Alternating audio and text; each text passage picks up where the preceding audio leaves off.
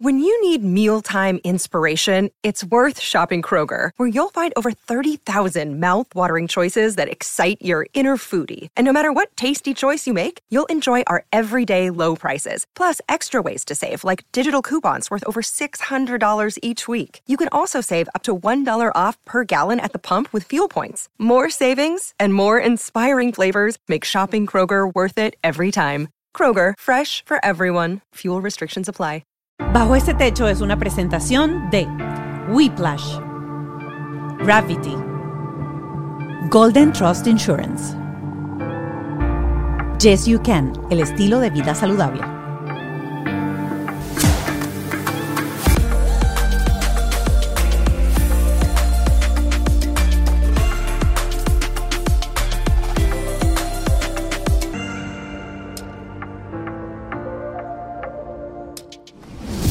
Hola, hola a todos, bienvenidos a Bajo este Techo. Hoy un episodio súper bonito porque estuvimos conversando sobre este libro que se llama Mi hija es astronauta con su escritora, con su autora eh, Claudia Valdés. Es actriz, productora, eh, escritora.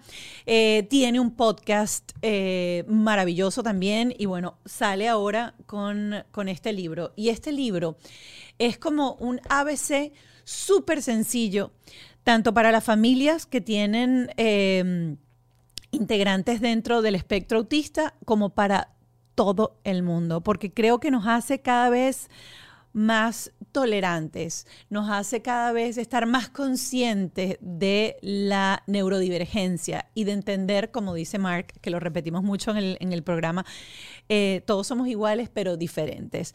Así que esta conversación eh, está, está hecha desde el corazón, les va a dar muchísimas herramientas si están en ese proceso de descubrir eh, o llegar al diagnóstico, eh, les va a recordar que se aferren a su instinto de mamá para entender y para seguir preguntando. Y otra cosa que volvemos otra vez a traer en este episodio es que un diagnóstico no es un pronóstico. En este libro se habla de un traumatólogo, un orthopedics, que son los médicos que, que, ven, pues, los traumatólogos para nosotros, por ejemplo, que le dice, tu hija no va a caminar.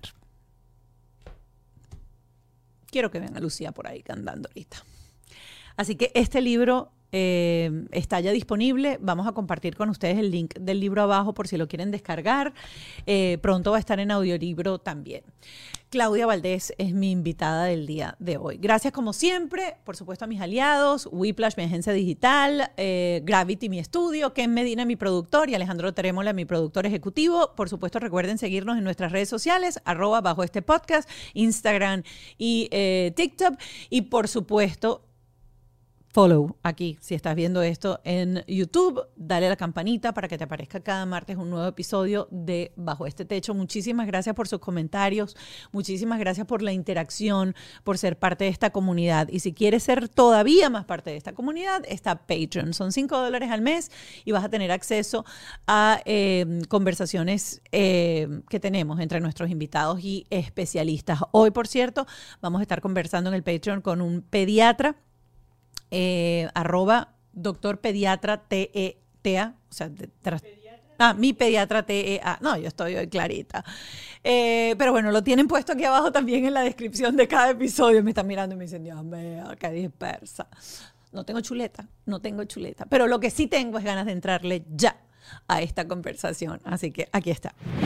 Y aquí está conmigo la mamá del astronauta. Dios mío, nosotros, nosotros esta conversación la tenemos desde hace, pero años. Tenemos esto pendiente hace mucho tiempo. Tenemos pendiente venir con Alexis. Con Alexis.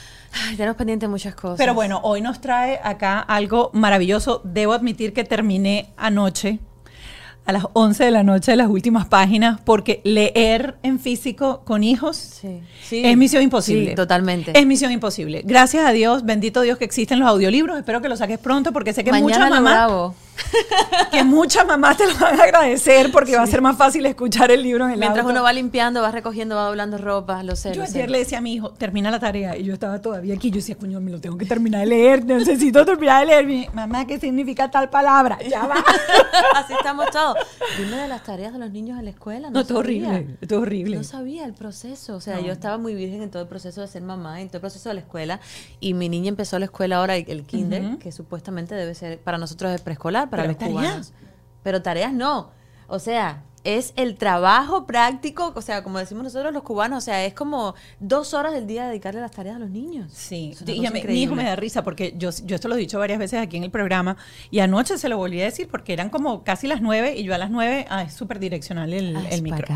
Eh, a las nueve de la noche él todavía estaba haciendo y se le ponen aguaditos los ojos porque yo entiendo que también está cansado.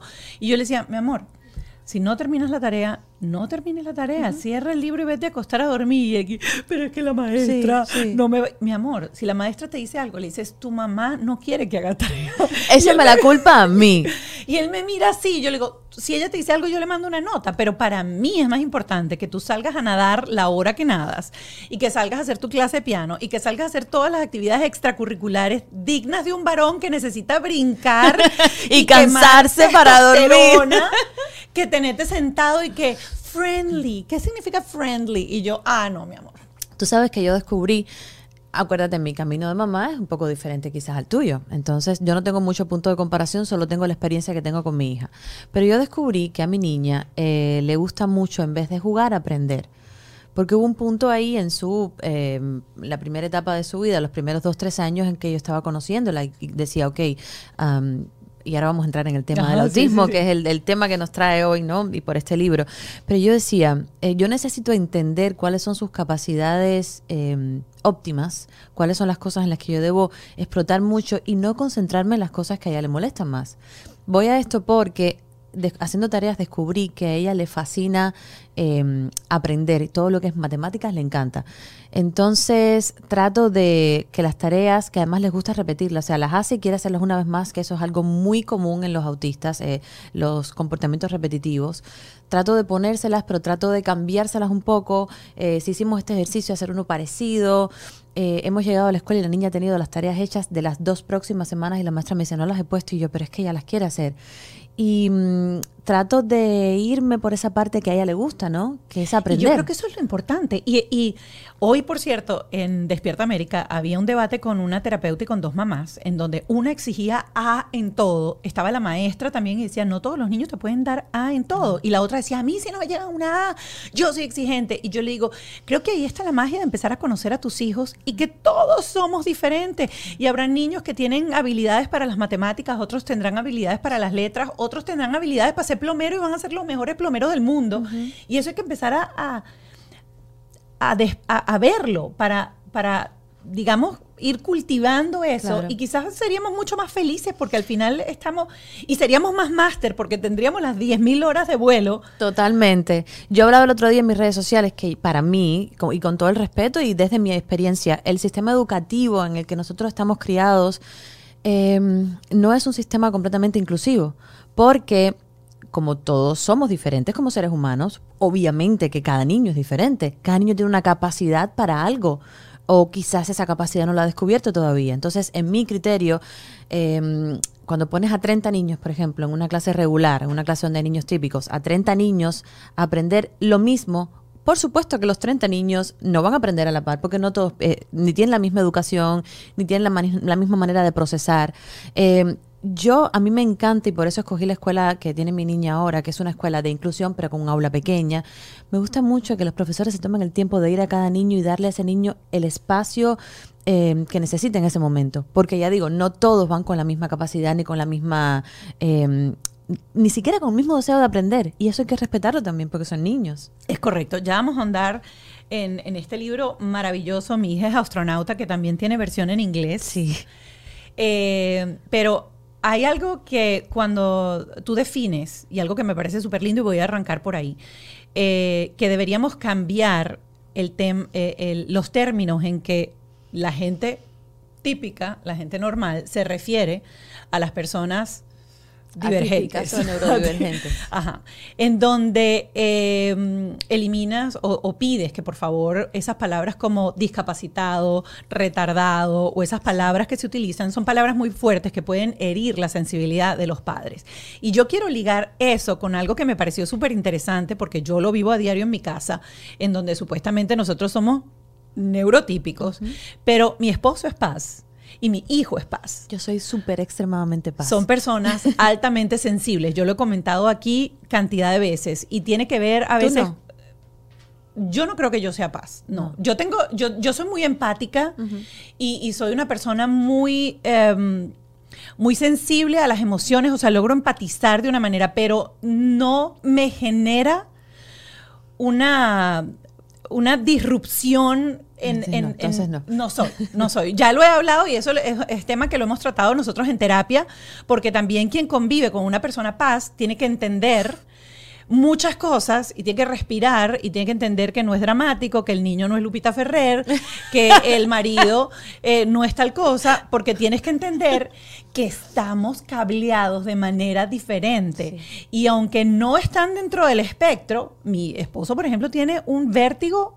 Pero, Yo también. Pero un vértigo que es una vaina que Yo lloro y todo, O o sea, hemos cambiado habitaciones, o sea, se ha quedado sentado así al salirse Ok, de un voy. elevador. Para yo subir aquí, viste la escalera que es de caracol, en- a mitad me paré y respiré. Yo tengo un vértigo, pero es preocupante. He pensado incluso en ir a terapia. Ajá, es mi, fuerte. mi- mi- mi hijo no soporta una etiqueta en ningún lado. Este, eh, y entonces, quiero unir esas dos cosas porque yo creo que cada vez la sociedad tiene que entender más que hay que dejar de etiquetar y entender que aunque todos somos iguales, todos somos diferentes.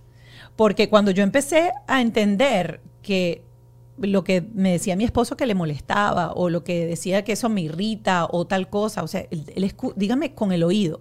Yo siempre he hecho este chiste, ese carajo puede oír a la señora de arriba doblando la ropa. Yo- entonces, claro, uno llega y dice, baja el volumen. baja- y yo le digo, coño, pero tengo que ver el televisor con subtítulos. Y no terminamos de entender Sí. que es que el cableado mental de esa persona es diferente al tuyo y ciertamente eso genera Para mí eso está muy mezclado con el, el- el- primero el poder de autocensura y después con la capacidad de juzgar o de no juzgar, para mi criterio. Eh, como yo soy paz, eh, y cuando entendí que era paz y investigué, hice un podcast de hecho sobre eso, eh, puedo entender a las demás personas. Pero antes, incluso antes de que Luciana eh, naciera, mi, digamos, una de las cosas que más mm, fácil yo hacía era juzgar a la gente. Y no lo hacía con mala intención, simplemente, por ejemplo, yo soy, a mí me gustan las cosas rápidas, yo soy rápida, yo soy puntual, yo soy muy expedita para todo. Y es productora. ¿Te la- podrás imaginar tener un equipo de gente trabajando para Sí. ti y tener... Yo voy rápido, Yo- pero entendí, y antes cuando yo decía una- las cosas una sola vez, si alguien se demoraba en hacerlo, me, me, me exasperaba, iba y lo hacía yo, ¿no? ¿no? No tenía la capacidad de esperar o de entender que quizás esa persona no entendió lo que le dijo o tenía que repetirse una vez más. Cuando Lucía nació, como todo en la vida, siempre te, te da vueltas y te da te, te- te enseña. Me di cuenta de que hay, hay, hay personas, hay niños, hay, sabes, hay mucha gente que necesita escuchar las cosas dos, tres y cuatro veces. Porque de la primera no te entienden, como es el caso de mi hija. Y no es que no te entienden, sino porque viven entre, por eso se llama mi hija es astronauta, viven entre la realidad eh, completamente terrenal y la nube más alta que pueda existir en el cielo. Y hay veces que yo tengo que entrar en esa frecuencia y entender en qué parte está ella. Y si tengo que repetir las cosas, muchas veces lo hago. Pero antes me exasperaba eso antes de que ella naciera. Ahora no. Ahora no juzgo nada, a nadie, por absolutamente nada de lo que haga, porque entiendo que eh, debajo debe haber una buena razón para, para hacer lo que está haciendo. Claro, y hay un ritmo diferente y hay... Sí. Y, y yo lo veo a veces mucho con, con- con los hijos y la crianza de los hijos, eh, en donde a veces los padres pierden la paciencia y no entienden que de repente hay varones que tú los tienes que tocar y le tienes que decir, recoge los zapatos. Pero te tienen que ver, porque si tú le dices, Juan, recoge el zapato, No, él no, no. lo escuchó. No. Él está pegado en lo que su mente está y su televisor mental está. Y qué diferente es sencillamente hacer esto, hacer contacto visual y con amor decir recoge los zapatos y no empezar esa, esa, esa pelea. Bueno, Las etiquetas, no entramos en ese Oh. tema y es un tema muy Sí. especial e importante para mí. Eh, es difícil a veces eh, am, tratar de hablar sobre, sobre un tema o sobre este tema específicamente sobre el autismo eh, sin dar, intentar que la gente no sienta pena, no sienta, em, no victimizar. De hecho, es mi primer objetivo hablar, quitando cualquier tipo de, de- de color rosa alrededor del- del asunto. Eh, pero sí es importante para mí y para todas las mamás de niños eh, neurodivergentes que se entienda que hay palabras que suenan muy fuerte para nosotros, así no querramos eh, romantizar el tema, ¿no? A veces, y lo sé por la falta de información que hay, no se sabe cómo hablar de un niño autista, ¿no? Entonces, a veces les da miedo decir autista. Tu niño es autista y dicen, pero tu niño es eh, discapacitado. O una palabra que a mí me suena muy fuerte, que me es muy difícil pronunciar, la voy a pronunciar aquí, pero me es muy difícil, me, me, me es así en el corazón, que es eh, la palabra anormal. Esa es una palabra Oh. que me mata. Claro. Y la gente sé que la dice y la dice con todo el amor del mundo, porque no saben cómo referirse a ellos. Por eso este término neurodivergente se creó hace ya un tiempo por eh, la comunidad autista adulta, que además es una comunidad muy interesante que existe y con la que yo he hablado mucho, porque no hay manera, no se puede hablar de un tema si no hablas con los protagonistas de ese tema. Claro. Entonces, y para eso tuve que investigar mucho para poder escribir el libro. Y ellos dicen, por favor, eh, si quieres dime autista, pero si te parece mejor dime neurodivergente, que me voy a sentir incluido en todo. No me pongas el simbolito del rompecabezas porque yo no tengo que encajar en Qué nada. bonito eso que dijo el chileno, el Sí. chileno, es interesante. Sí, ¿verdad? ellos están luchando con eso hace mucho tiempo porque, claro, está esta, este cliché de, incluso hay dijes, la gente se tatúa el, el rompecabezas, que no está mal, es, es lo de que... repente alguien lo ve así. Claro. De claro, repente alguien lo mal. vio así y seguramente el que lo vio está muy relacionado o muy cercano al autismo para haber Totalmente. creado ese, ese imagotipo eh, que para él de repente simbolizaba en ese momento. Pero también hay que recordar que todo este tema del autismo tiene muy pocos años para acá, que es un tema conversado, visibilizado y que el, espectro se ha ampliado de tal manera que cada vez más notas la neurodivergencia o tienes el diagnóstico de una neurodivergencia. Yo recuerdo que en mi salón seguramente había un chico autista que nunca fue diagnosticado como autista, era funcional, pero hoy en día tenía los movimientos para calmarse y para regularse, eh, brincaba de un lado a otro cuando se terminaba la clase. Hoy en día que tengo la información, puedo hacer el link y decir, wow, mi amigo era autista. Claro. Y creo que a medida que hayan más espacios como este, como tu libro, eh, como tu podcast y como, como, como las redes sociales en donde hoy en día las madres están mostrándose al 100% en su vida con sus hijos neurodivergentes, no importa el grado, si es leve, moderado o, o si es agudo. eh, está dando más cabida a entender, y tú lo dices en el libro, que si de repente tú estás en un supermercado y ves a un adulto aleteando porque se está regulando, hoy en día con la paranoia que tenemos todos, Claro. si tú no sabes que eso es un mecanismo de regulación, tú te asustas. Claro, y es lógico que te asustes. El otro día yo pensaba y yo decía, ok, si yo no fuera mamá de una niña autista, seguramente yo diría, pero ven acá, eh, y ahora yo tengo que aprenderme, tengo que entender eh, qué cosa es un autista para yo vivir tranquila en la vida.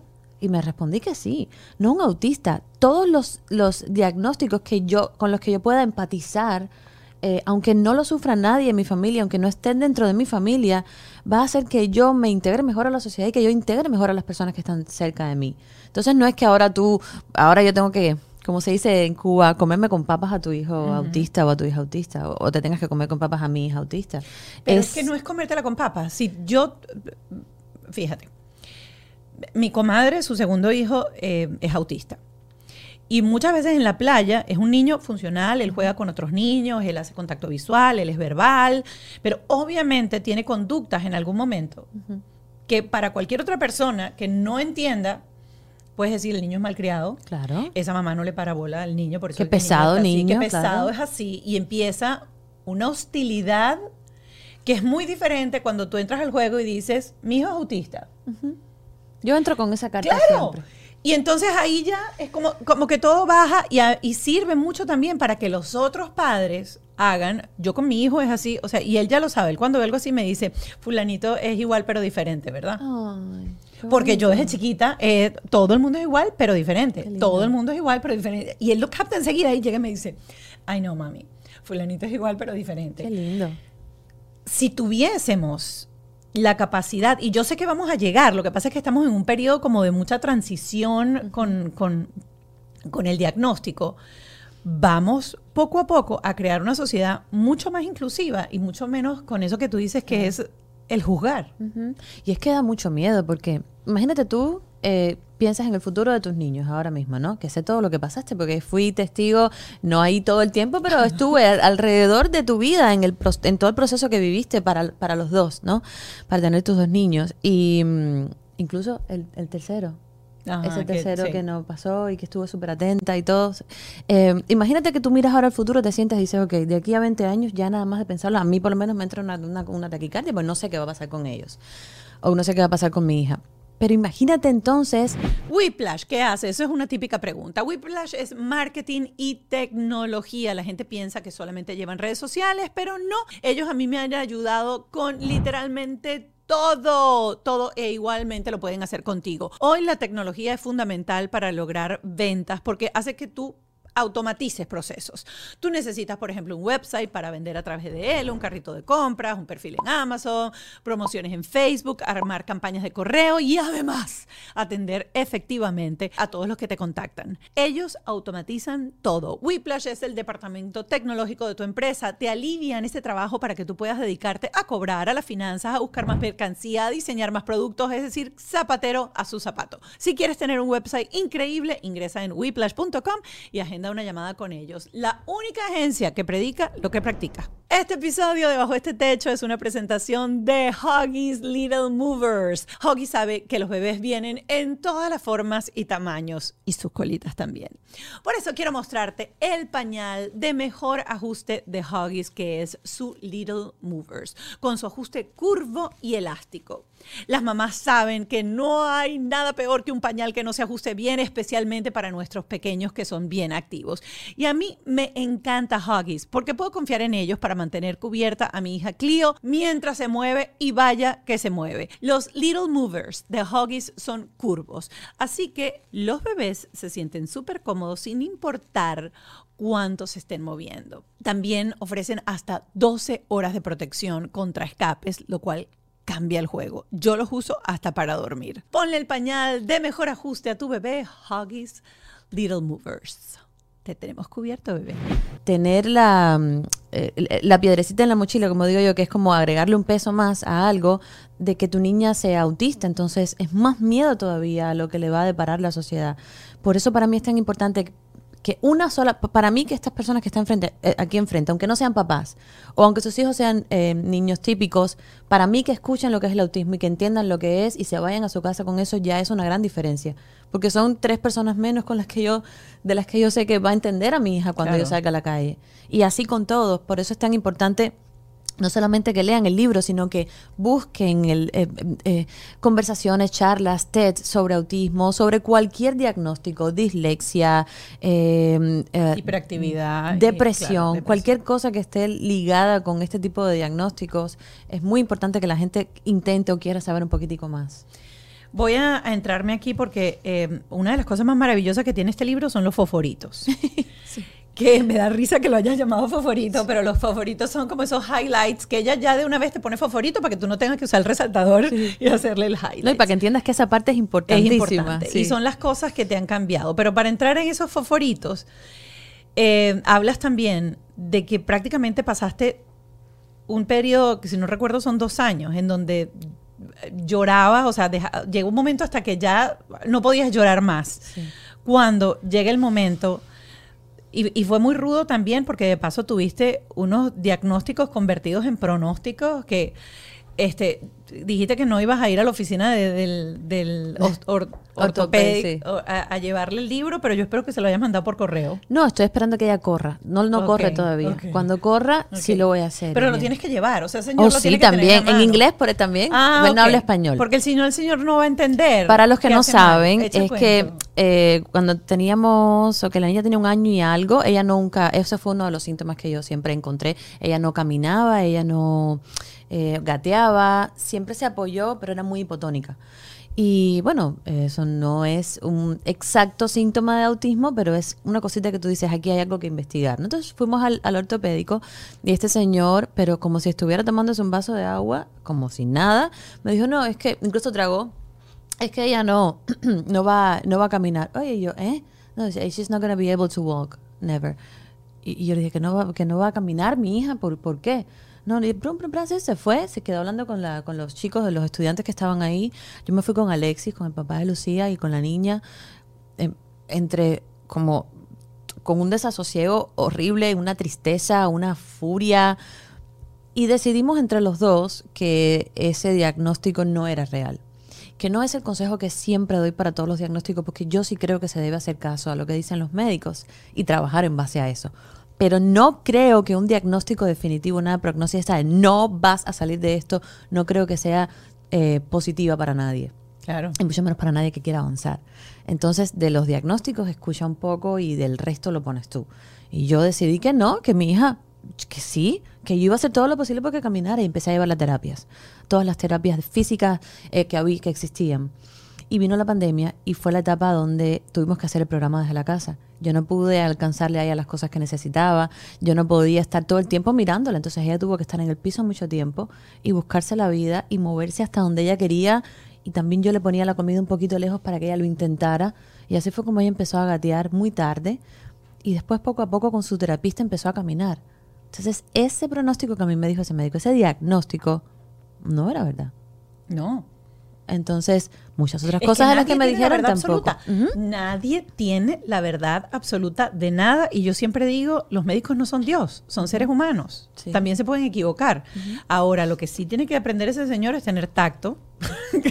Cosa que eso no tiene que ver con que se haya, acertado o no haya acerta- acertado en el... En el Yo no puse su nombre en el libro por, por, por, por- por el respeto que todavía me queda de la parte paz Claro. de mi personalidad. no lo puse. Pero sí, sí, creo que... pero tienes que llevárselo. Si no, tú me dices sí. y yo se lo llevo. No, no, vamos juntas. yo puedo ir. Yo puedo ir y yo le llevo. Hay le mucha manda- gente que se lo le quiere este libro. Léase tal, de tal página tal página es dedicado a usted. Y bueno, y así con todos los pronósticos que me dieron, que iba a ser muy difícil que hablara. Mi hija fue no verbal hasta los tres años y medio. Imagínate, piensa lo que puede ser. No sabe que te digan mamá, dame agua, quiero leche, escuchar su voz cantar, nada. Yo hubo un punto en el que empecé a estudiar lenguaje de señas, porque dije, bueno, ¿qué? No voy a sufrir, aquí hay, que, aquí hay que buscar una solución, vamos a comunicarnos de alguna manera. Entonces empecé a aprender, hice un chat con mi familia, le mandaba las fotos de las manitos que iba aprendiendo, como decir buenos días, gracias, no sé qué, eh, más. Hasta que un día Lucía empezó a hacer papá, papá, papá, papá, papá, papá, papá, papá, y para todo era papá, papá. Papá, papá para su papá, papá, papá para comer y papá, papá Coño, para en el mamá. fondo que arrechera, o sea, ¿por qué no mamá, mamá, Sí, mamá? coño, ya sabes, ya sabes cómo son. Ya sabes cómo son, tú los tienes, los nueve meses y después salen idénticos a su padre, como en el caso de mi hija. no se parecen nada a mí. Bueno, yo creo que un poco en el corazón. Y así empezó ese destello. Y si dicen, y eso es, eso es un, aunque sea a los 8, 9, 10 años, si hay una palabra que dicen, pueden hablar un poquito más. Mi hija habla perfecto inglés español ya, pero para los padres que están pasando ahora por un proceso de niños no verbales, que tienen 4, 5, 6 años y son no verbales, eh, hay muchas cosas que pueden hacer para que sus niños se comuniquen. Y ellos, estoy segura que a esta altura lo saben. Y si no, eh, hay muchas cosas. En terapias te la enseñan. PEPs, eh, em, sistemas de, de comunicación aumentativa, tarjetas, eh, computadoras, eh, analogías con películas. Los niños autistas eh, son capaces de hacer muchas analogías. Y cuando no saben cómo decirte algo, se buscan una foto de una película, de una escena de una película. Como hay un niño que se llama Cooper, que la mamá se llama, bueno, la mamá es eh, también una activista muy fuerte por, por el autismo y escribió un libro. Eh, su cuenta se llama Finding uh, Cooper's Voice. Es muy interesante porque ella cuenta, su, hijo sí es no verbal completamente, y ella cuenta todo lo que le ha servido para comunicarse con su hijo. Y el niño, por ejemplo, quiere tomar helado y busca una revista, una foto de un chico y le dice, le hace así, ¿es que quieres tomar helado, Cooper y el niño? Entonces sí entienden, sí tienen una manera de comunicarse, lo que hay que descubrir cuál es, que ese es el trabajo de nosotros. Y es un trabajo. Yo recuerdo que la primera vez que yo te, te hice un, hey Claudia, te quiero tener aquí, eh, fue justamente en una época en donde tú hablabas mucho acerca del método Doman.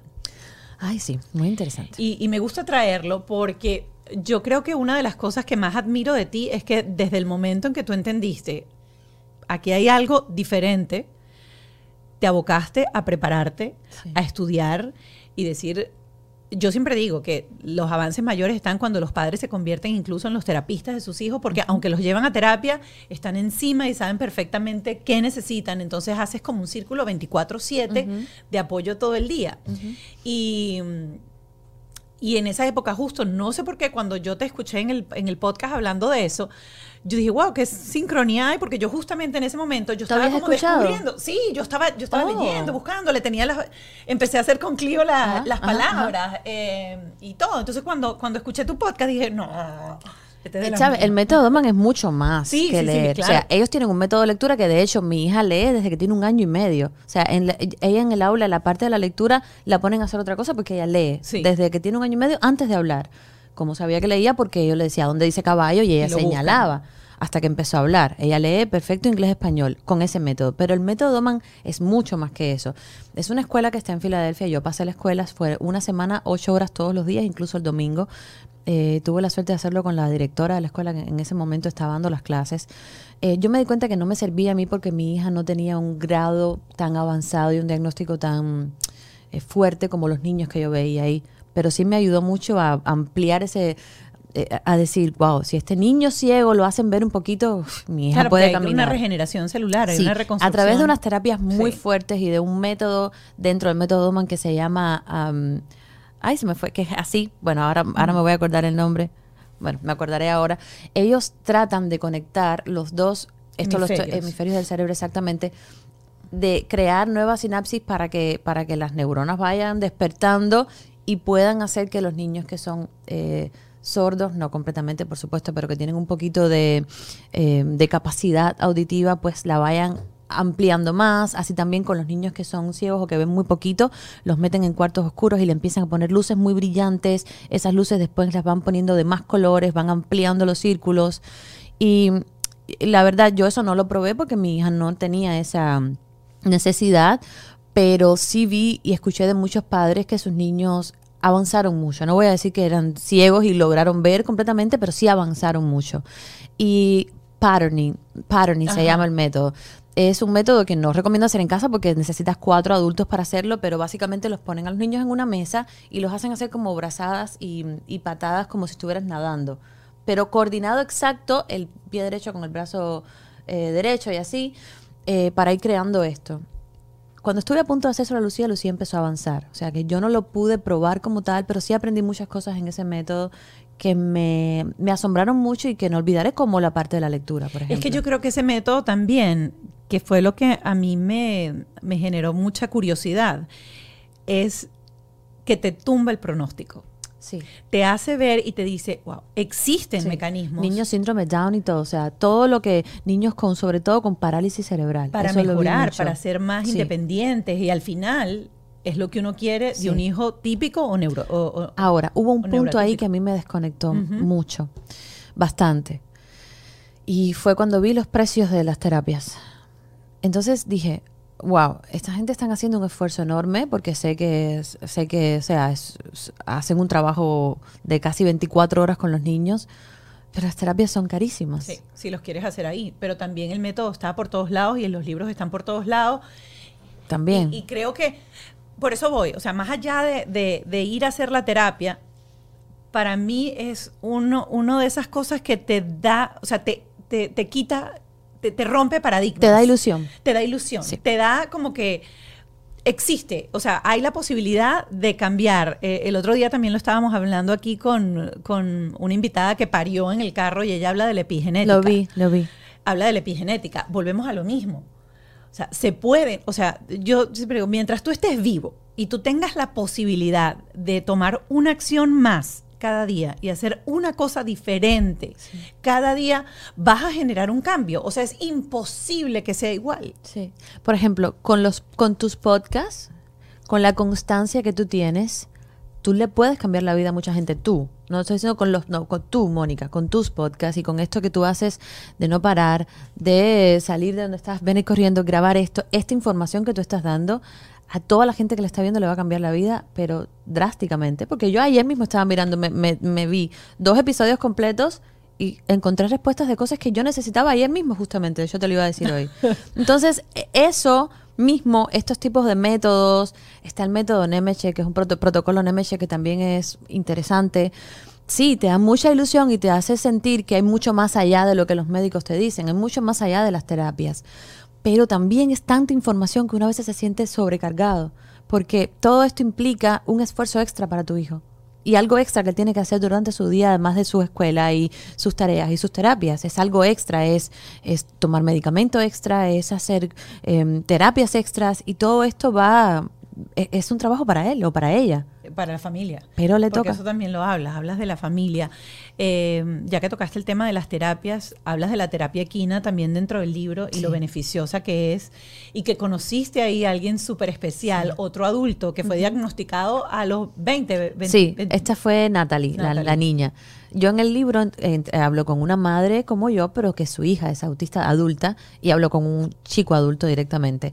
A ella la conocí ahí y me sirvió de mucho porque antes de conocer a Nuria, que es la mamá de Natalie, yo estaba muy desesperada por el futuro de mi hija. Porque tú no sabes cómo va a ser. O sea, cómo va a ser una niña que ahora tiene estas capacidades enormes para una cosa, pero estas dificultades grandes para otra. ¿Cómo va a ser? Y cuando la conocí a ella, respiré profundo. En el capítulo, ¿entiendes por qué? Porque yo le hice muchas preguntas que yo temía mucho la respuesta, ¿no? Sobre todo la respuesta de eh, qué es lo que más temes con tu hija, ¿no? Que es lo mismo que temo yo, a que no sea feliz cuando crezca, a que, a que esté sola, a que no tenga ayuda, a que no sea independiente. Ese será sería el mayor temor, yo creo, de todos los, los padres de niños autistas pero ver el proceso que ella ha llevado, que Natalie es súper inteligente y ha pasado por muchas etapas de depresión también, porque ella tiene otros diagnósticos, pero que está ahí ahora y que es una niña o una chica eh, con la que incluso me puedo sentar a conversar, para mí me dio una tranquilidad que, que agradezco mucho, la verdad, que necesitaba. Otra de las cosas que hablas y lo colocas como un fosforito son los grupos de ayuda. Sí, eso es muy importante. Porque, bueno, los grupos de ayuda y el saber que siempre hay alguien que está un pasándola un poquito peor que tú, que eso es un sentimiento muy egoísta y del que seguramente la mayoría de la gente no habla, pero que al fondo te hace sentir bien. Cuando yo estaba, una vez que mi hija convulsionó, porque ella estaba diagnosticada con epilepsia también, yo no lo dije en el libro. No, pero echas el cuento, eh, echas el cuento en el libro de ese, de ese Sí, episodio. Del peor día de mi vida. Sí. Eh, pero no dije, al final no, no comenté, no, o sea, no dejé claro que, que tiene diagnóstico de epilepsia leve, pero lo tiene. Ella toma medicamento dos veces al día. Eh, Ojo, no tiene nada que ver con el diagnóstico, No. con el diagnóstico de au- autismo. Tú puedes ser epiléptico sí, y no ser autista. Totalmente, es una casualidad. Pero eh, cuando yo llevé a mi hija al hospital ese día, mientras estuvo 10 minutos convulsionando, esa noche me quedé, me quedé a dormir en el hospital. Y recuerdo que salí en la madrugada un momentico a caminar, a estirar las piernas. Y estaba destruida, me sentía muy mal porque mi niña era muy pequeña, tenía siete meses, algo así. Y no sabía qué estaba pasando, no teníamos diagnóstico porque convulsionó. En fin, Eh, escuché a una mamá que estaba llorando en otra... No la vi nunca, pero sí la escuché llorando. Y los médicos que salían de ahí, no sé qué noticias recibió. No me sentí bien, me sentí muy mal. Pero en el fondo dije, espera, o sea, tu niña, no estás, tú no estás en ese momento de esa mamá. O sea, tienes que tener fuerza y, no, no, no, puedes. eh, Porque hay muchas opciones, pero la opción que más uno usa casi siempre es deprimirse y está, no, está bien, ¿no? Entristecerse, no saber cómo, cómo reaccionar. Pero cuando tú ves que hay otras personas que están pasándola eh, peor que tú, tú dices, yo no estoy tan mal. Y es un sentimiento egoísta, pero es un sentimiento que a mí me ayudó a salir de ese hospital eh, un poco más tranquila, sabiendo que, que, que hay gente que la está pasando mal. O sea, que hay, hay veces que uno no tiene que quejarse tanto. Tengo una hija que respira, que camina. eh, en bueno, no caminaba en ese momento, pero tengo una hija que está bien. Yo no estoy llorando porque tengo una noticia eh, fatal sobre mi hija. Entonces, por ahí estoy bien. Y a veces uno se queja por cosas que no, no hay necesidad. No hay necesidad. A veces yo, yo recuerdo que tengo una amiga que, que perdió su bebé, ¿no? Estaba a punto de casi de parir y perdió su bebé. Tiene dos, dos, tres hijos más. Y me acuerdo que fui a verle ese día y le dije, ¿cómo te sientes? Y me dijo, bueno, no, no estoy bien, pero tengo tres hijos. Tengo tres hijos más. O sea, no me puedo parar por esto ahora. Y así con todo en la vida. Golden Trust Insurance es lo que necesitas a tu lado para estar asegurado de pie a cabeza, por delante, por atrás, por dentro, para adentro, para donde tú quieras. Mira, eso es seguro de carro, seguro de vida, seguro de salud, seguro para tu negocio. El seguro que tú necesites está los 365 días del año disponible para ti, un agente, a través del 305-648-7112. Además, tú sabías que en cualquier momento, si tú ganas 4.500 dólares al año, puedes acceder a un seguro de salud por tan solo 7 dólares al mes. Sí, yo sé, yo sé. Deja de mandibular, seca la boca y llama ya a arroba Golden Trust Insurance al 305-648-7112 para que estés asegurado por delante, por detrás, por un lado, por el otro, tu negocio, la familia, todo. Golden Trust Insurance. Quiero decirte que si uno de tus deseos de este año es ponerte en forma y todavía no lo has logrado, existe el kit todo en uno de Yes You Can con el que vas a comenzar con un detox de 7 días y te vas a poder quitar 7, 8 libras en tan solo 7 días y luego seguir un mes completo con el Transformation Kit que tiene todos los suplementos y el sustituto de comida que necesitas para empezar a quitarte esas libras, esos kilos que tanto deseas. Así que ábrete la vida a un estilo de vida saludable a través de todos los suplementos y los sustitutos de comida de Yes You Can. Yo sé que tú puedes también hablar de ese tema, Sí, ¿sabes sí, de eso? Sí, no te paras. No, te paras. Lo sufres, pero no te paras. Pero no te paras. Ah, Dices también que las mamás después que somos mamás no nos enfermamos o que tú te has enfermado muy poco. desde no, yo pongo. ¿sabían que las madres se enferman también? ¿Sabes que uno sabe? Tiene sueño, quiere dormir en Pero la mañana, yo se enferma. estaba- Pero no me enfermaba más, ¿no? Fíjate No. que es que cuando, cuando leí eso, yo me puse a ver y dije, ¿cuándo fue la última vez que yo me enfermé? Porque yo me he enfermado. Que yo me enfermé como yo me enfermaba antes o como se enfermaba Los el seres lo- alemán. el alemán. que ah, no me puedo mover. Bueno, todos ellos cogen un catarrito, ¿sabes? 37 y 2 de fiebre, o no, no sé si ustedes lo miden en Fahrenheit, y eso es ya movilización Sí, total, sí. la SWAT No, en la casa, hay que moverlos en grúa. Yo digo, pero esto es una simple gripe, por favor. Yo nunca más me he enfermado, o sea, me partí un dedo, este dedo de aquí que nunca lo he podido recuperar bien, pero enfermarme de. No, no sé lo que es enfermarse. ¿Será que uno desarrolla una. Un Pero anti- que yo creo que es mental. O sea, yo creo que. Porque yo no creo. Fíjate, yo no creo que estés menos expuesta a cualquier virus o a cualquier gripe o a cualquier. No. Estás exactamente expuesta igual. Lo que sabes es que. O, o lo que crees es que no tienes el espacio y el tiempo Ni el derecho. ni de el derecho para quedarte en tu cama y decir me duelen los huesos. Exacto. A ti te duelen los huesos y te paras. Ajá. O, o eso que, que, que tú eh, comentas en el momento en que eh, le dio la convulsión a Lucía y manejaste tú, y ibas volando y es como que el cuerpo entra Sí. en un numb, en un adormecimiento, porque obviamente el instinto de salvar a tu cría Sí. Te, te pone en modo superhéroe. Ahora que dices eso, he pensado en, eh, en el segundo que lo estabas diciendo. Yo soy actriz, entonces, claro, cuando uno ve una película, uno siempre se pone a juzgar a ese actor cómo eh, enfrentó esa escena determinada. La muerte de un familiar, eh, una noticia que le dieron. Tú siempre dices, yo lo, hubiera hecho, lo habría hecho diferente. porque en ese momento que le dieron la noticia de la muerte de tal persona no lloró a morirse? Y es que en la vida real uno no reacciona así. Uno no siempre reacciona de esa manera. Eh, por eso hay tantas elecciones que un actor puede hacer para una escena, hay tantas maneras de decir un texto, tantas maneras de enfrentarlo. Y en este caso, cuando yo llegué con mi hija al hospital, yo no derramé una lágrima, yo ni siquiera estaba, yo no sentía nervios, yo estaba, mi misión en ese momento era salvar a mi hija, era llegar al hospital y salvar a mi hija. Y yo no tenía otra opción, que no existía en mi cabeza otra opción. Eso, eso estaba pasando y no estaba pasando. Fue automático. Literal, yo me salí, te lo prometo. Yo me salí, como que me vi, veía todo rápido.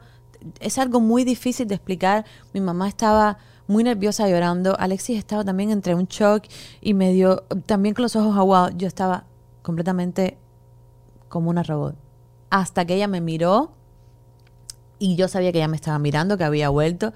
Y entonces ahí así me desplomé completamente. eh, me, me, me derrumbé. Pero eso podía haber durado perfectamente una semana. O sea, yo podía haber estado así porque en ese momento mi, mi, mi chip de mamá lo que me decía era, tu misión aquí es salvarle la vida a tu hija. Ahora no vamos a llorar, lo hacemos después. Y eso, eso me, me enseñó mucho a conocerme, a- y, a, y a esto, a esto que como actriz me ha servido mucho, que, que el- e- ese cliché de llorar ante una situación de gravedad. No, Y uno no. está callado a veces, uno está Sí. en, en shock. Por eso tú ves a veces, por ejemplo, Meryl Streep, no, no, no estamos saliendo del Sí, tema, pero estamos pero ahí, que tú dices, wow, ¿viste contenida". lo que hizo en tal escena? Que, que hizo y no, no lloró, pero me lo hizo sentir a mí. Es que son las elecciones, Sí. son elecciones que en la vida real uno hace. Sí, sí. Hay otra, otra persona súper bonita que te encuentras en este libro y es el fisioterapeuta. Ernesto. Ernesto. Eh, y quiero ligar a Ernesto y la labor que hace Ernesto con las terapias, porque a veces cuando uno está entrando en este, en este camino y uno ve la resistencia de tu hijo a las terapias, que a veces son dolorosas, son fastidiosas, son fuertes, que uno ah, arruga, y tú lo dices al principio, y tú, ay, no, no, y te intervenías y parabas la terapia. Hoy en día, después de haber pasado eh, por esto, entiendo lo importante de la terapia y creo que, bueno, te voy a pasar la palabra para que lo digas tú, pero entendí tu mensaje de hay que dejarlos trabajar. Sí, hay que dejarlos hacer su trabajo. Eh, en la vida todo le va a doler a nuestros hijos, ¿eh? No de una terapia, que los deje un novio, una novia, una mala contesta, eh, cosas que nosotros no vamos a poder, ni aunque que- sea, ni aunque seamos magos, no vamos a poder controlar. Entonces, si en ese momento, para algo que le iba a hacer bien a mi hija, yo me iba, iba a hacer yo el impedimento y mira, mejor me quito de todo. Y entendí que no, que, que habían cosas en la terapia que le iban a doler, pero yo las tenía que hacer lo siento, era su, era su misión en ese momento en la vida y tenía que hacerlo así. Y mi misión era quedarme callada detrás y aguantar y ver que ella, esto que iba a ser doloroso para ella en ese momento, al final iba a ser, iba a lograr que ella caminara como fue. Entonces ¿Y qué hacías al aprendí a respetar. Sí, ¿Le porque ellos lloran. claro. Claro. porque cuando son muy pequeños y tú eres hipotónico, por ejemplo, como era Lucía, estirar las piernas, que te las apoyen, todo eso te duele. Tú no quieres hacer cosas. Lucía además tendía, y Lucía es como el opuesto a lo que tú puedes imaginar del cliché del autismo, que son niños que corre, pero no, Lucía es totalmente tranquila, totalmente todo, la paz. la- Entonces, claro, para ella que la agitaran así, no quería. Y mm, se ponía recia y lloraba. Y uno, tú no quieres que tu niño llore. Claro. No quieres. Pero tiene que llorar porque tiene que pasar por ese proceso. Y eso es, también los padres necesitan a veces ir a terapia. Eh, yo no tuve el tiempo, si hubiera tenido tiempo a lo mejor me hubiera servido de mucho más, pero si no entiendes este proceso por el que estás pasando, está genial buscar ayuda. Y está genial decirle a... Porque el- el matrimonio se puede joder, ¿eh? Sí. Pero drásticamente. Aquí tienes dos opciones. O te haces más fuerte con tu matrimonio o te separas para siempre. ¿Por qué? Porque es muy fuerte tener un niño que necesita extra, extra atención y extra, extra tiempo. Todos los niños necesitan atención y tiempo, lo entiendo. Pero este niño necesita terapias. Tienes que llevarlo a las terapias desde tempranito, tres, cuatro horas al día, todos los días. Entonces son, es un tiempo que tú con el que no contabas. Este niño necesita ir más a médicos de lo que tú, de lo que otros niños eh, típicos, para chequearles otros órganos, chequear otros diagnósticos, hacer pruebas de genéticas. Es un tiempo extra y además está la contradicción entre el criterio de un padre y el criterio de una madre. Que en mi caso, gracias a que eh, el papá de Lucía, Alexis, es un tipo, primero, extremadamente inteligente, con una inteligencia emocional maravillosa, y segundo, eh, co- con sentido común. Entonces, entre los dos acordamos eh, eh, que para, para, para el bien de ella y el nuestro teníamos que estar unidos.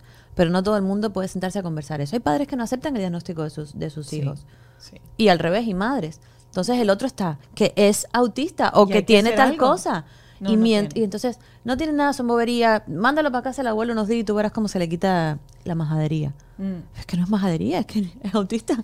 Entonces, eso genera una discusión un- y las parejas, hay muchas parejas, lo conté en el libro que mi, mi mi neurólogo me lo dijo, que él me dice, empiezo a ver a muchas parejas que vienen junticos y después solo veo a la mamá, a la mamá, o solo veo al papá, al papá, y se separan. Y para un niño autista es muy importante, para todos los niños, pero para- yo soy hija de padres divorciados, yo tengo un criterio muy diferente a la unión de los padres si no se quieren, pero para un niño autista estar con mamá y con papá es como safe, se sienten muy seguros. Y es importante también. Si hay amor, si no hay amor, no, por supuesto, ¿no? Obviamente. Claro. Em, otra, otra cosita, y, y quiero entrar ahora en el, en el punto del chileno. Qué lindo. de Ah, Diego. De Diego. Oh, sí, Diego me cambió la vida a mí. Sí, más Sí. que a Diego lo entrevistas y, y el testimonio de Diego creo que es súper importante como adulto, adulto independiente que trabaja. Y eso que no lo viste, no viste la- esa entrevista. Eso fue un live que yo hice. Un live que tiene, ya va como por 500 mil vistas porque fue muy es interesante lo que él dice. Es, es- es maravilloso. En primer lugar, es un, es un chico que cuando tú lo ves, y espero que ve- va a ver esta entrevista porque él ve todas mis cosas. Él es activista también, es chileno, es terapeuta, masoterapeuta. Pero cuando lo ves, físicamente él tiene lo que primero tiene un asomo de, de autismo, que es algunos eh, ¿no? Algunos movimientos repetitivos que no pueden controlar. Entonces, automáticamente ya tú ves eso y te sientes calmada de entender que eh, esta persona que está hablando con tanta eh, importancia y con tanta capacidad sobre un tema es un tipo que hace movimientos estereotipos y está bien. Después es maravilloso porque además de toda la información que da, me dice, yo conocí a mi novia el 23 de diciembre de 1970, cuando, llevaba, cuando yo tenía eh, 20 años, Sí. 7 meses y 5 días. ¡Wow! Yo también leí eso. Y yo me quedé así y me lo decía todo el tiempo. Sí. Me lo decía todo el tiempo, las cosas estas matemáticas. Y yo me acuerdo que en la entrevista yo lloraba de la emoción de verlo porque no paraba de hablar, porque él quería hacer entender su statement y quería que la gente entendiera que los autistas tienen un lugar en el mundo, pero de una manera tan linda que decidí que tenía que estar en, la, en el libro, definitivamente. Es muy bonito. Miren, yo les recomiendo el libro, tengan un hijo autista o no tengan un hijo autista. Eh, tienen que leerlo. Tiene, tiene unos fosforitos interesantísimos. Además, eh, tiene una enseñanza que es aplicada a cualquier papá, a cualquier mamá. Eh, para enfrentar absolutamente cualquier reto de paternidad que, que esté frente. Es súper fácil de leer. Lo pude leer haciendo tarea conmigo al final. Me dio mucha emoción que lo leyeras y tu mensaje y todo. Yo, ay, lo leí yo, qué bueno. Porque cuando tú escribes un libro que te lean es, eh, aunque te lea, que- que te lea una persona, Sí. Te da una emoción. Más yo que no soy escritor, entonces todo lo que ha pasado con el libro a mí me ha impresionado mucho. Decidí hacerlo en inglés, además de por este doctor que le quiero llevar el libro, varias copias, eh, porque conocí a una mamá una vez muy rápido en un avión. Te voy a contar que eh, me di cuenta que su niña no era autista, pero me di cuenta que tenía algún tema... eh, eh, Sensorial. de- no, no, no, no, no. Eh, Como una especie de parálisis cerebral, pero no completa. Ok. Y bueno, en esas ocho horas viajamos juntas en este viaje que hice ahora a, a Vietnam y hablamos tanto. Y le dije, ella no habla español, ella es, ah, es ah, de Molda, Mol- Moldo- Moldavia. Moldavia. Moldova es ella. Y le dije, yo tengo este libro eh, que acaba de salir, yo necesito que tú lo leas. No, pero yo no hablo español. Le dije, yo lo voy a traducir para ti y para las madres como tú. Eh, nos hicimos amigas, de hecho. Ella es maravillosa. Su niña está ahora yendo al método Doman porque Ok. la hablé de él. Ha avanzado mucho. Eh, fue a ver a mi neurólogo, a todo, y hice el libro para ella y para todas las, las personas que lo necesiten leer, que no hablen español. Así que para mí es, de verdad, es, es yo estoy muy orgullosa de, de haberme enfrentado a mis miedos. Sí, no, no, no, no, no. Y, y de, de sacudirte la culpa. No entramos en el tema de la culpa ya, ¿no? Sí. Por 45 minutos, pero eh, la es que se habla muy rico varias veces. contigo. El tiempo pasa. La, la mencionas varias veces. Pero, pero es que eso es un, eso es un clásico de las madres. La culpa. Olvídate que tu niño sea diagnosticado con autismo o no. Uno siempre siente culpa de qué estoy haciendo mal, que, que sabes, que, tengo que cambiar, en qué en qué no estoy dándolo todo. Y, y al final eso lo que hace es limitarte. O sea, lo estás haciendo lo mejor que puedes de acuerdo a las circunstancias que se te ha dado la vida. Y ya está, no te culpes tanto. Yo paré de culparme desde hace mucho tiempo, porque es que si no, no, no voy a poder vivir. Pero sí, la logras quitar o viene de vez en cuando y tienes que decirle, "Eh, No, chapa, ya". no, me la quité completamente. Te la quitaste. Completamente. No tengo nada que culparme. Yo hago lo mejor que puedo. Qué maravilla. Miren, de paso tiene dos regalos aquí maravillosos para que escaneen con código de barra. Ay, sí. Uno es la voz de Lucía. O sea, es divino. Esto es divino. Con su mensaje. Dice, en la belleza todos somos distintos. Es hermoso. Es, es, resume todo lo que yo trato de, de enseñar en ese libro, lo resume ella en una frase. Luego van a tener también una canción de Alexis Valdés que le compuso a Lucía que cuando la yo lloré. la canción es linda, es muy fuerte. Y quiero cerrar con esto, ah, voy a respirar por recordando la canción, con una fábula que yo no conocía.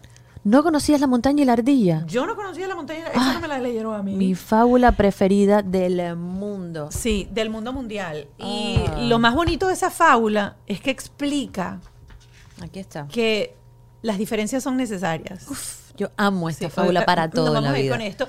Eh, vamos a cerrar con esta fábula leída por la hermosa voz Claudia Valdés, mi invitada de hoy, mamá de una astronauta que se llama Lucía. Eh, y al terminar esta fábula, nos vamos al Patreon. Así, me voy a ir con eso porque eso va a sonar demasiado bonito. Y va a estar con nosotros el doctor Andrés Marcano, arroba mi, ped- mi.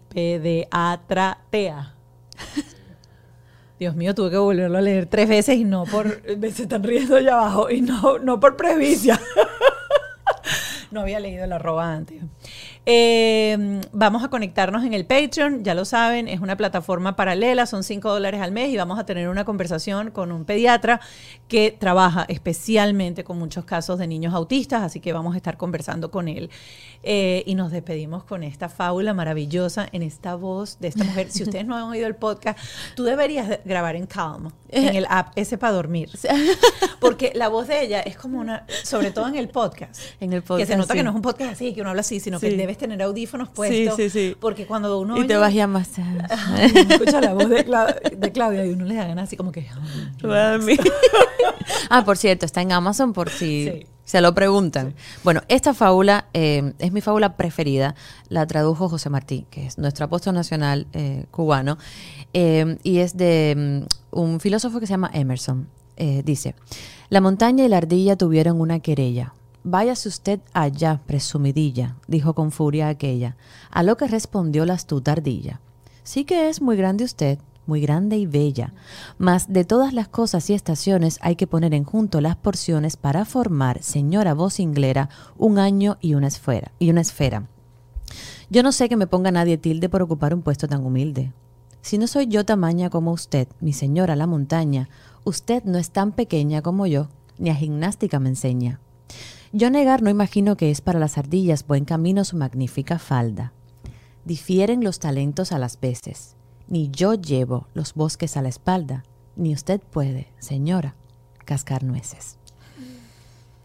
Es demasiado bonito. Es muy lindo. Y aplica a todo. Sí, señor. Ni yo llevo los bosques a la espalda, ni tú puedes cascar nueces. No somos iguales. Zapateros. ¿Cómo es que dice el niño? ¿Es diferente? Él es, él es igual, pero diferente. Amo. Lo amo. amo eso. La quiero, nos vamos. Bajo este techo fue una presentación de Whiplash, Gravity, Golden Trust Insurance, Yes You Can, el estilo de vida saludable.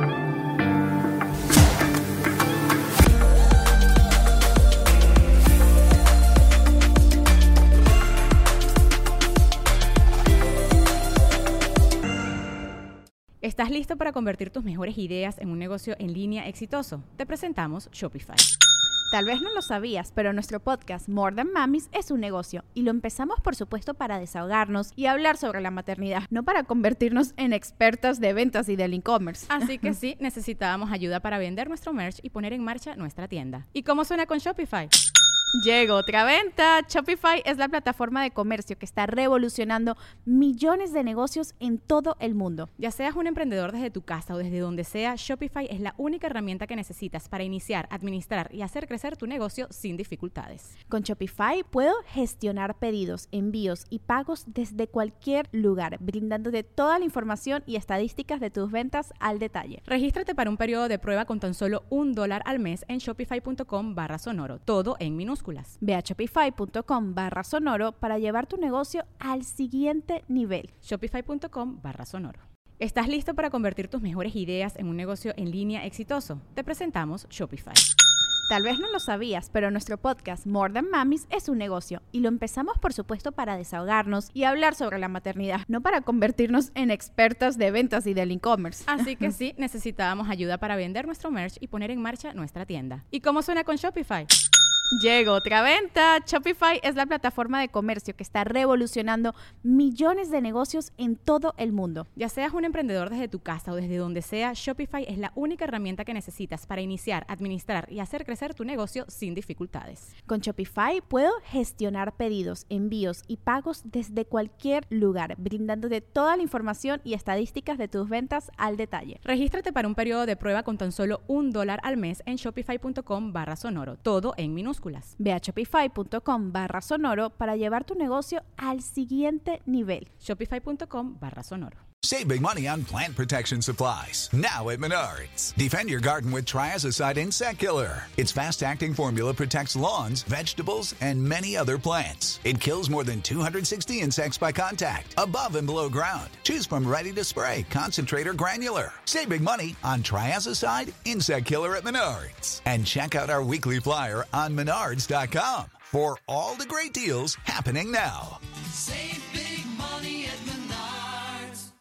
Hello, it is Ryan, and I was on a flight the other day playing one of my favorite social spin slot games on chumbacasino.com. I looked over the person sitting next to me, and you know what they were doing? They were also playing Chumba Casino. Coincidence? I think not. Everybody's loving having fun with it. Chumba Casino is home to hundreds of casino style games that you can play for free anytime, anywhere, even at 30,000 feet. So sign up now at chumbacasino.com to claim your free welcome bonus. That's chumbacasino.com and live the Chumba life. No purchase necessary. Group. Void were prohibited by law. See terms and conditions. 18 plus.